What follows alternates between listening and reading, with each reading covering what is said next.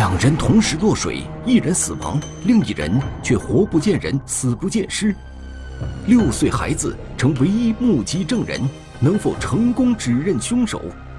嫌疑人人间蒸发，警方十七日艰难追捕，深夜巧妙设伏，民警荒山擒真凶，情出不归路。天网栏目即将播出。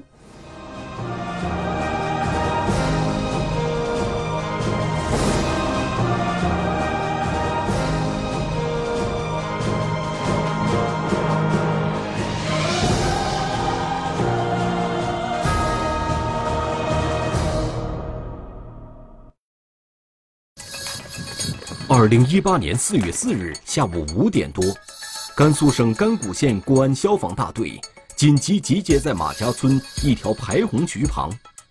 有群众看到一男一女两个人掉进了排洪渠里。经过搜索，消防队员在水渠中发现一名年轻女性和一个孩子的书包。报警人说是说是还有一名男性。第一批是打打捞这位女者，看有没有生命迹象。另外一一批队员就是搜索另一名男性。这名女性已经死亡，其落水的位置正是南北向明渠和东西向暗渠的交汇处。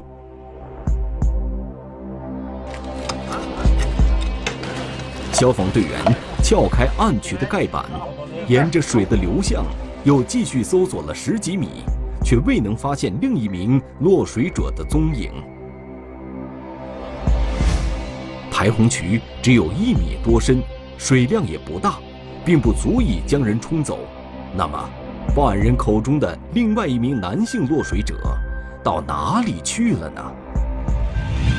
在对落水女性查看时，消防队员陈鹏发现了异样的伤情。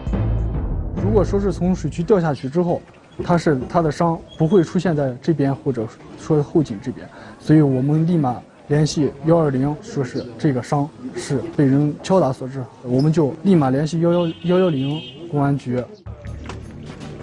接到幺幺九转警电话后，甘谷县公安局刑警大队的民警们立即赶到了现场。我们赶到现场的时候，那个现场等于就是这个变成现场，因为前期的话，消防员已经在现场进行了一个打捞的工作。由于事发时恰巧是附近一所小学的放学时间。人来人往，现场已经被严重破坏，所以那个现场对我们案件侦破来说，没有发现有多大的这价值、有价值的这些痕迹物证呀什么的。通过对现场的初步勘查和对死者伤情的进一步检查，警方确定这是一起刑事案件。死者的这个颈部有伤，就是我们法医初步判断，他是一个就是单刃的锐器。呃，就是造成的那个伤口。死者的身份证就在身上，身份马上得以确认。陈某，二十四岁，甘谷县古坡镇人。他的钱包等随身财物也没有丢失，警方排除了谋财劫杀的可能性。在后续的搜救中，消防员没有发现另外一名男性落水者，他又是谁呢？这时，死者丈夫和亲属。闻讯赶了过来，她老公来之后，就是这个点，应该是他他他他媳妇去接孩子的点，就是接孩子放学的时候遇害的。马家村是甘谷县的一个城中村，由于临近一所小学和一所中学，为了方便孩子上学，附近村子的许多家庭都在此租住陪读。村里面人口稠密，环境复杂。死者陈某与丈夫谢某文也是为了女儿上学，租住在马家村的一所民房内，就在案发现场西面五六百米的地方。案发地点正是陈某平时接送孩子的必经之路。我们这个小县城发生这样的案子的话，第一时间周围的人都传开了。在人口密集的居民区发生了如此恶性的案件。甘谷警方立即启动命案侦破机制，成立专案组，兵分多路，同时展开调查。案发现场的位置恰。与一条马路的交口处，而这条窄巷可以通往陈某女儿的学校。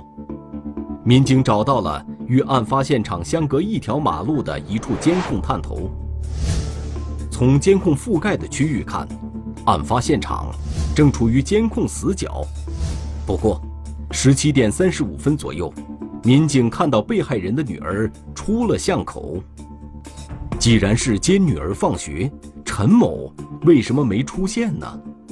在这之后，附近就再没有人员活动的影像了。民警觉得事有蹊跷，反复查看后，民警捕捉到一个不易察觉的瞬间。等一下，等一下，哎，你看，哎，你看，这这这正正就这个啥？被害人的女儿出了巷口后，墙角处出现一只人手，一闪而过。我们只能看到一只落水的一只手，第一步确定了这个具体的案发时间。案发时间确定在十七点三十五分左右。随后，民警又调取了小学附近的一处民用监控。十七点三十一分左右，陈某和他的女儿一起从学校方向走来，在他们的身后，有一名可疑的中年男子尾随而至。与此相呼应的，另外一组民警调取的监控视频中，也出现了该男子的身影。这个孩子在前面走。被害人拿着孩子背着孩子的书包，拿着两把雨伞，和一个陌生男子在一块聊着，往就是朝这个案发现场方向走。这两段监控说明，被害人接孩子时，有一名中年男子也在，他们有可能认识。那么，他的女儿是否目睹了案发的经过呢？据那个孩子描述，就是他。放学的时候，是他母亲和他一个叔叔一块儿，他接接来到学校接他的，然后他们是一块儿往往回家走。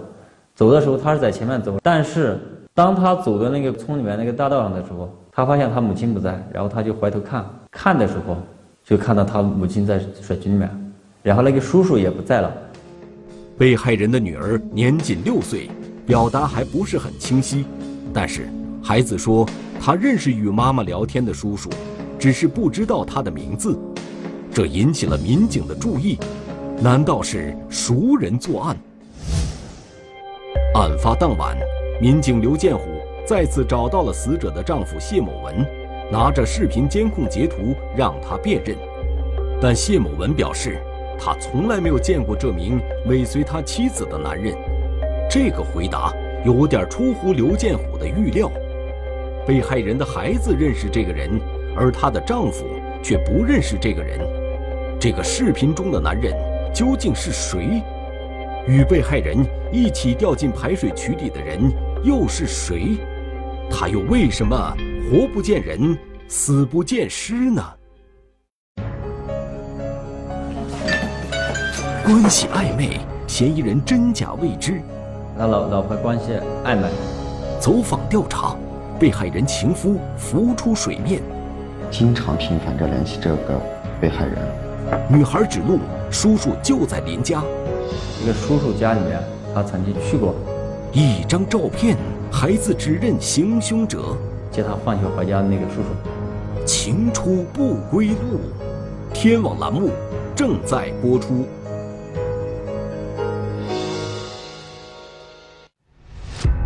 二零一八年四月四日晚上九点多，通过接触和观察，民警刘建虎发现，死者陈某和其丈夫谢某文年龄有些落差，属于典型的老夫少妻。妻子年轻时尚，而丈夫则老实巴交，甚至有些邋遢。这个他们两个夫妻关系上，我们就重点了解他们这一块儿，看有没有作案的可能性。围绕这个情杀这一块儿。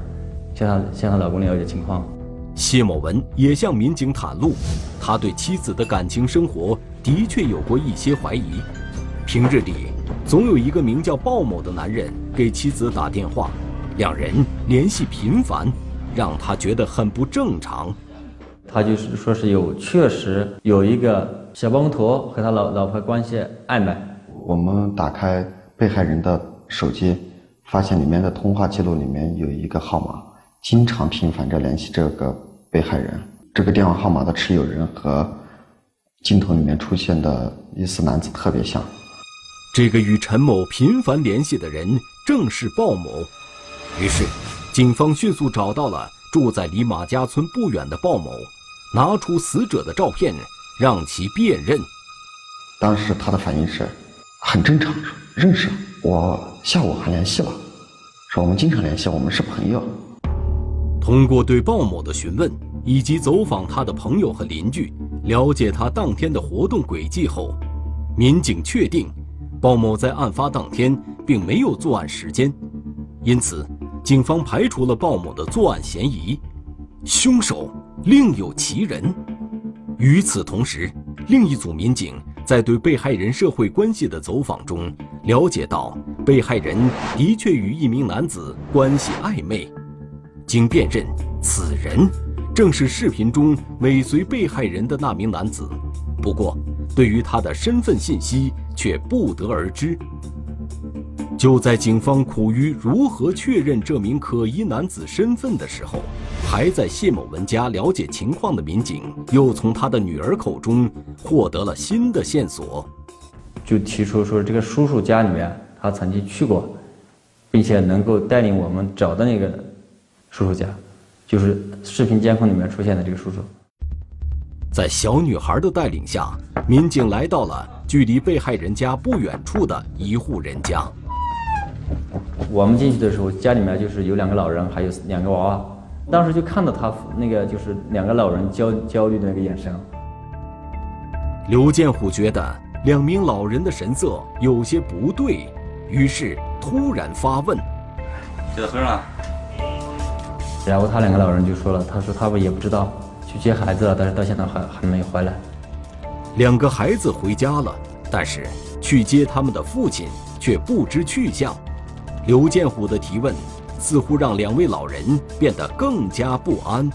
我们这小县城满城风雨都知道，就是他们隐隐约约知道一件事情。看到我们警察之后，他就是一种焦虑、焦急的想知道事情的。是不是他儿子做的？这种心态。这时，刘建虎敏锐地发现墙上有一张照片，照片上的一名中年男子，正是监控视频中出现的那名男子。结果，他那个小女孩就辨认出来，就是和他母亲一块接他孩接他放学回家的那个叔叔。吕某，三十二岁，离异，甘谷县古坡镇人，和前妻育有一儿一女。现在两名孩子由他抚养。此时已经是案发当晚深夜两点多了，吕某下落不明，专案组判断吕某具有重大作案嫌疑。民警们迅速在甘谷县的各个交通要道拦截布控。嫌疑人的所有亲戚都在案发现场租住的房子住，我们当时就分了八个组。呃，进行进行守候，呃，兄弟姐妹住的房子都进行了就是蹲坑守候，但是一夜未果，警方没有获得嫌疑人的半点消息。通过前期了解，嫌疑人吕某性格比较内向，且生活懒散，并无一技之长，在外长期谋生。专案组分析，吕某外逃的可能性不大。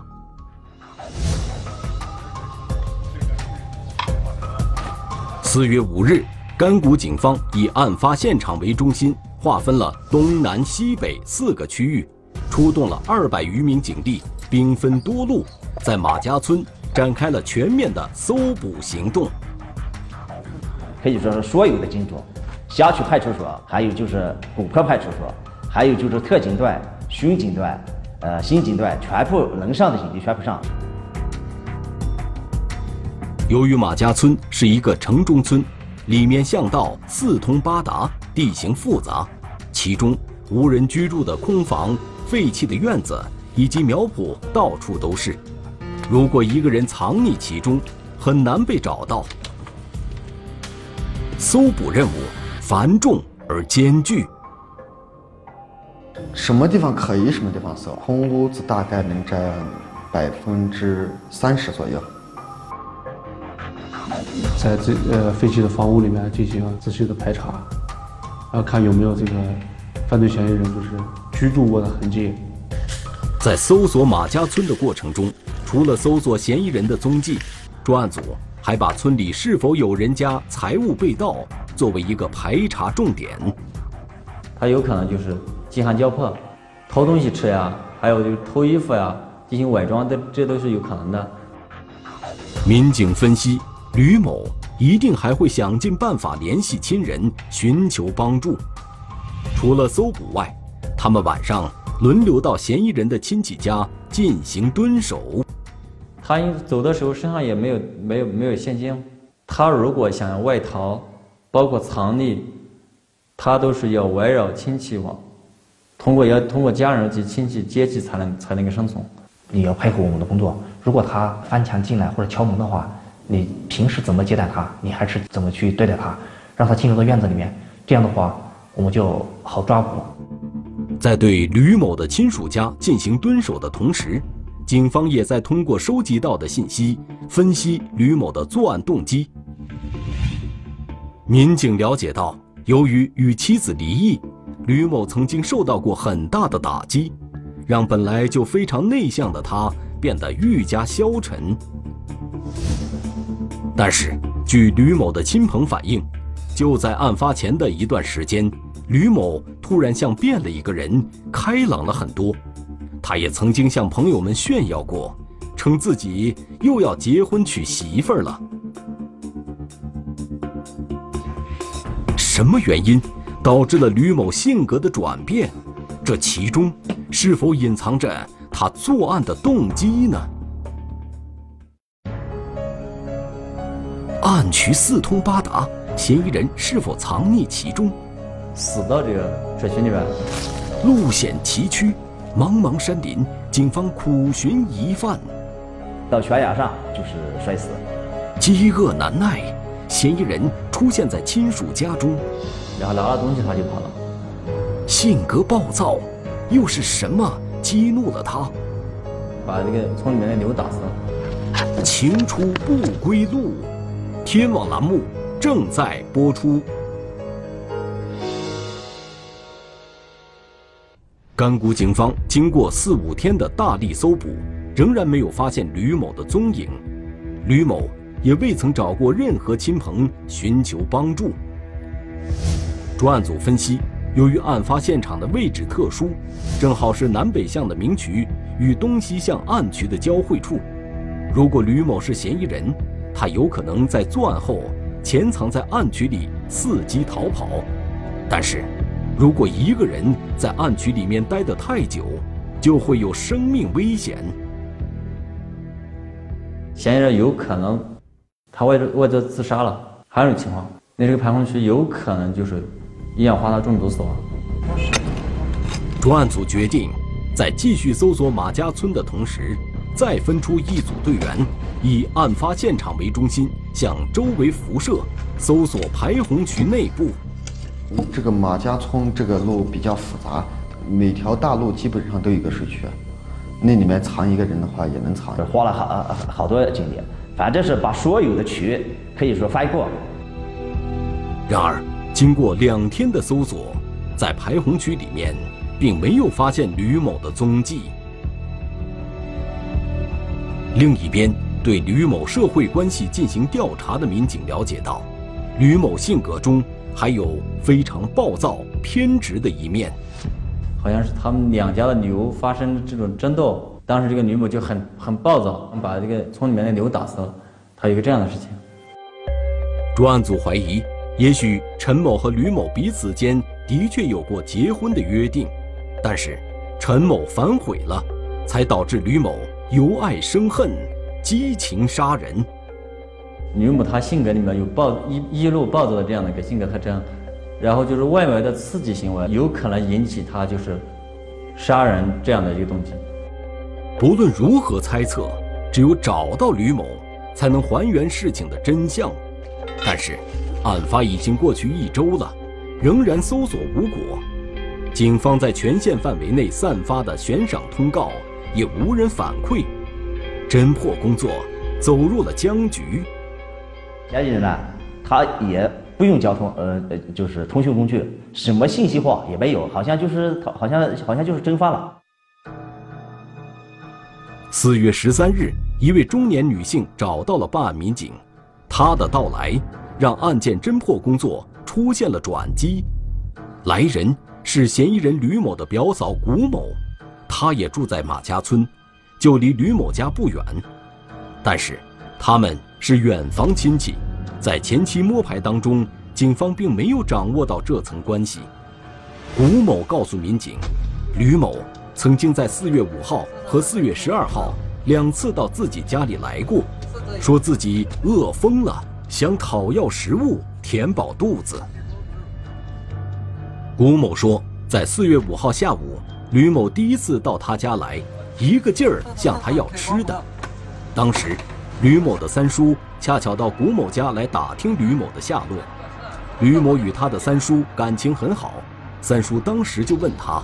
陈某的死是否与他有关？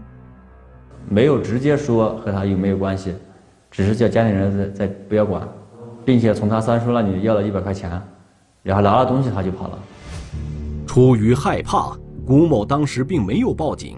四月十二日，吕某又一次找上门来，这回古某没敢给他开门，也许因为过于饥饿，吕某始终徘徊在门外，不愿离开。他不断的敲门，让古某心惊胆战。最后，他对吕某说：“再不走就报警。”吕某才最终离开。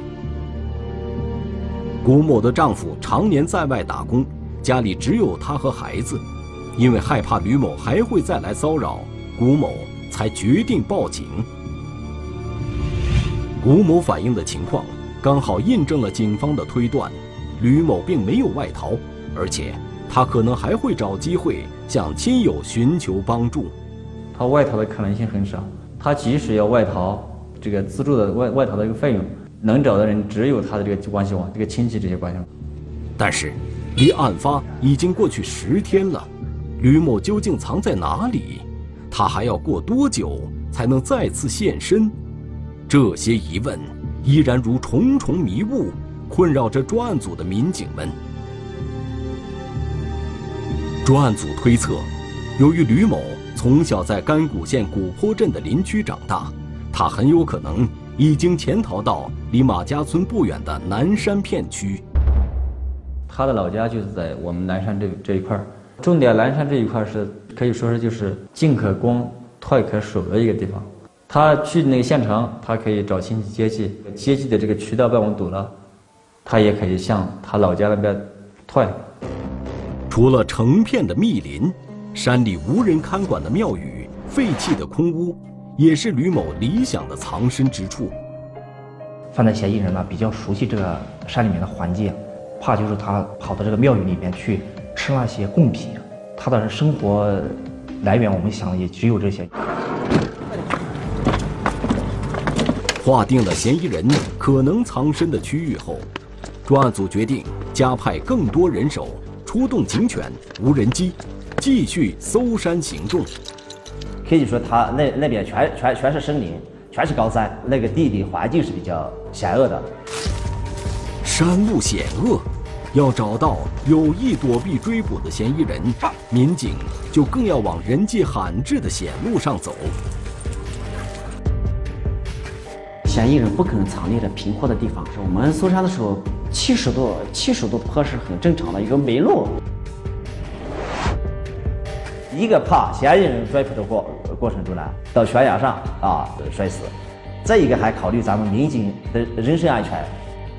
终于，警犬将搜捕队员们带到了半山腰的一处窑洞旁，等于是他去他老家的必经之道。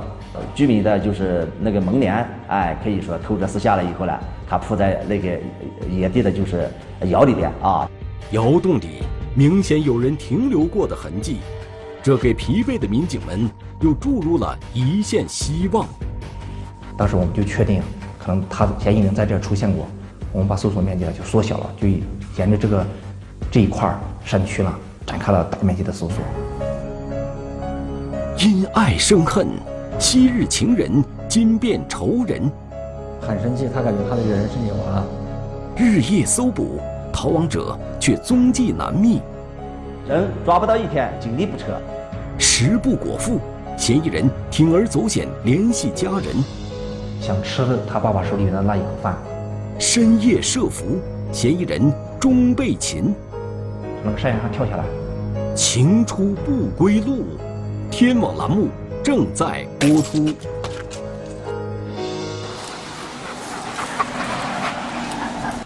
十多天的追踪后，民警们终于看到了一丝希望。然而，在接下来几天日夜无休的搜捕中，民警却再也没有找到嫌疑人的任何蛛丝马迹。难道窑洞中出现的生活痕迹不是吕某留下的？反正我的原则就是人抓不到一天，人警力不撤，人员人员不减，这些所有的卡口不能撤，重点守候的地方，重点可以逃跑的地方不能撤。另一边，蹲守组在严密监控吕某亲属的同时，也在积极的与他们沟通。如果有消息，提供线索，啊，如果有可能，主动联系嫌疑人，叫他投案自首。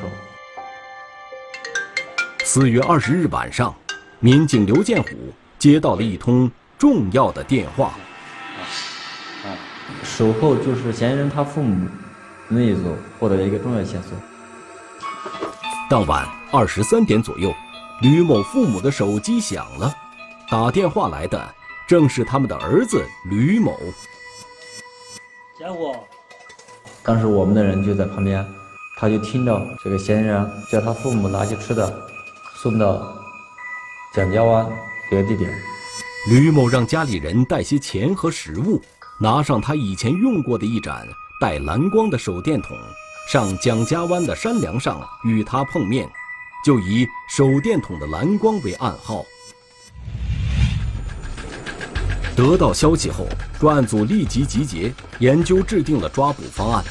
一组民警在约定地点外围埋伏，第二组由一名民警假扮成吕某的弟弟，与吕某父亲一起带着东西上山，尝试用亲情感化引导吕某投案自首。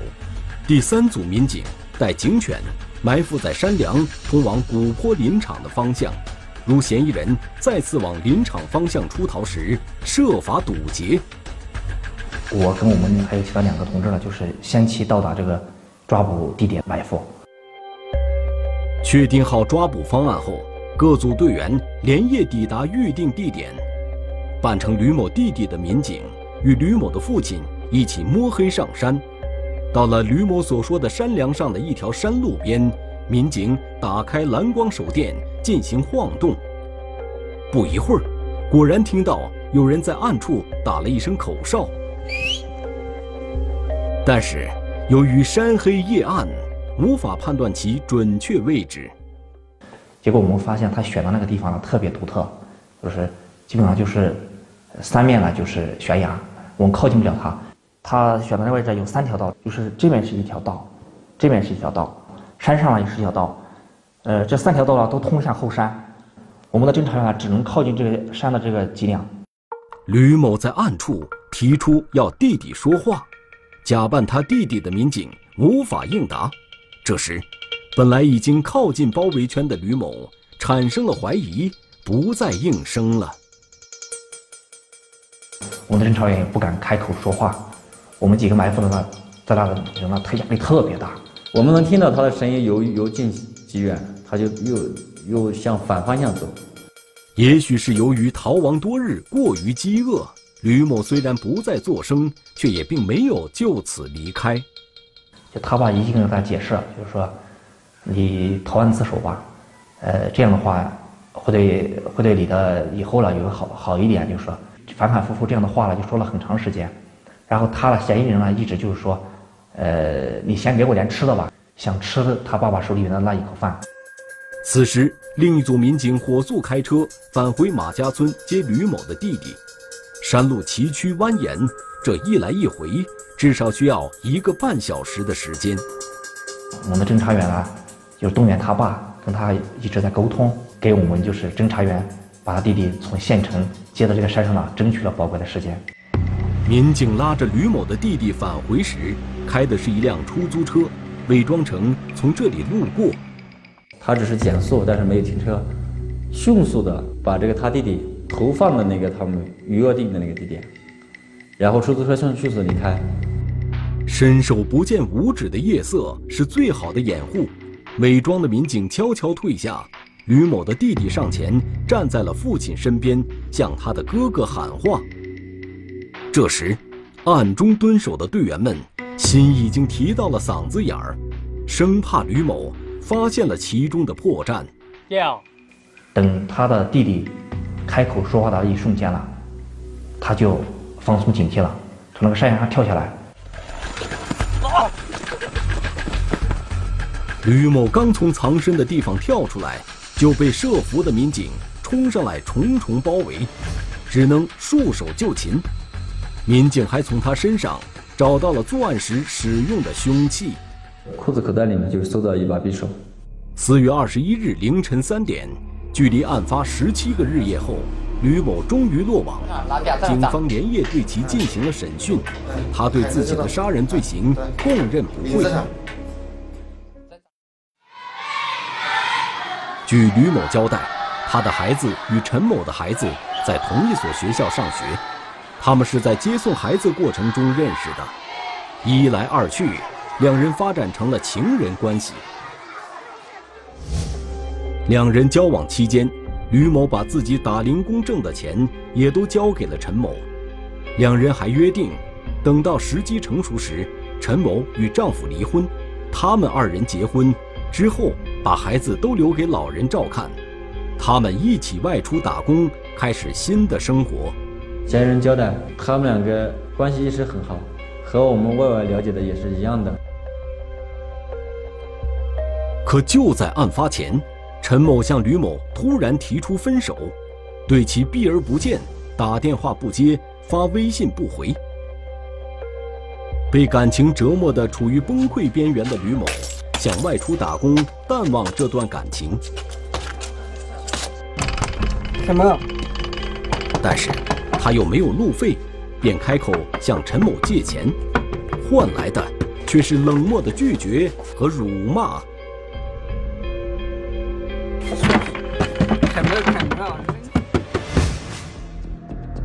四月四日，案发当天，酒后去接孩子的吕某，在学校门口碰见陈某。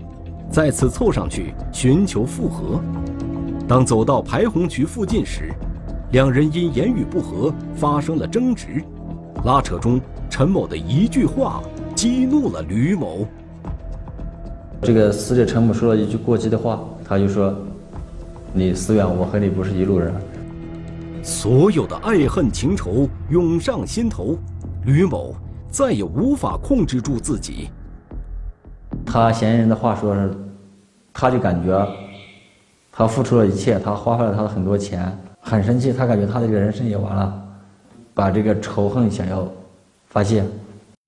在推搡拉扯之间，两人双双掉进了排洪渠，在水渠中情绪失控的吕某掏出随身携带的匕首，向陈某的颈部疯狂捅去，直到陈某不再挣扎。感觉他把人就是等于是捅伤了，他当当时也不知道这个的具体的后果。案发后，由于内心恐慌，吕某便往排洪渠的暗渠深处跑去。等夜幕降临后，他才从排洪渠缺失水泥盖板的地方逃了出来，先躲藏在城中村废弃的院子里，后又逃上了山，直至落网。目前，犯罪嫌疑人吕某。因涉嫌故意杀人罪，被检察机关批准逮捕。通过这个案子，我还是想告诫，在感情上，尤其在婚外情这个事情上呢，首先你再三要考虑你的父母亲怎么办，你的孩子怎么办。对激情杀人这个事情呢，还是希望大家呢，呃遇遇见事情呢，还是前思后想，首先要对你的家庭负责，要对社会负责，对你的孩子负责。两个成年人的过失，让三个孩子失去了自己的母亲和父亲。法律可以制裁罪恶，却无法挽留逝去的生命，抚慰离散的家庭。中华人民共和国公安部 A 级通缉令：陈宇，男，一九七一年十一月二十九日出生，户籍地河南省信阳市罗山县周党镇中心街，身份证号码四幺三零二八一九七一幺幺二九四七三二。该男子为重大盗抢骗犯罪在逃人员，公安机关希望社会各界和广大人民群众及时检举揭发盗抢骗等违法犯罪活动，发现有关情况，请及时拨打幺幺零报警。夜黑风高，别墅区惊现入室大盗。勘察现场，却找不到盗贼的蛛丝马迹。一份遗书，让他走向了人生的终点。寻线追踪，从天而降，是谁一举将他拉回到人世间？黑夜潜入者，天网栏目近期播出。